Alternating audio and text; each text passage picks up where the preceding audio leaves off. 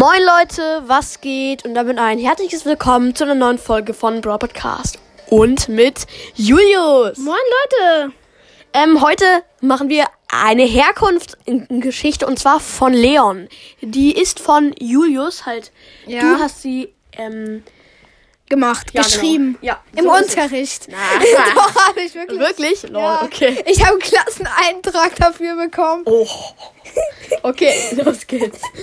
Also, Herkunft von Leon. Es war einmal ein Ninja-Dorf. Das Dorf lag versteckt in einem Wald. In dem Dorf wohnte ein Junge namens Leon. Er war sehr schwach und auch hatte auf der Ninja-Akademie nicht gut abgeschnitten. Er wurde oft geärgert. Eines Tages wurde das Dorf von Mortis, Tara und Colette angegriffen. Das Dorf war gezwungen aufzugeben. Doch Leon dachte gar nicht daran. Er nahm sich eine, er nahm sich seine Eidechse und zog in den Kampf. Der Oberhaupt des Dorfes gab ihm ein Säckchen. In dem Säckchen war, war ein Pulver. Der Oberhaupt sagte, du kannst Du kannst uns als einziger retten. Nimm dieses Pulver. Es wird dich unsichtbar machen. Leon dachte, es wäre ein Witz, nahm es aber trotzdem mit. Im Kampf verlieh er es. Im, Im Kampf verlor er es und es fiel runter. Es gab eine Rauchwolke und er war unsichtbar. Er ging auf ähm, Colette zu und warf einen Wurfstern auf, auf sie.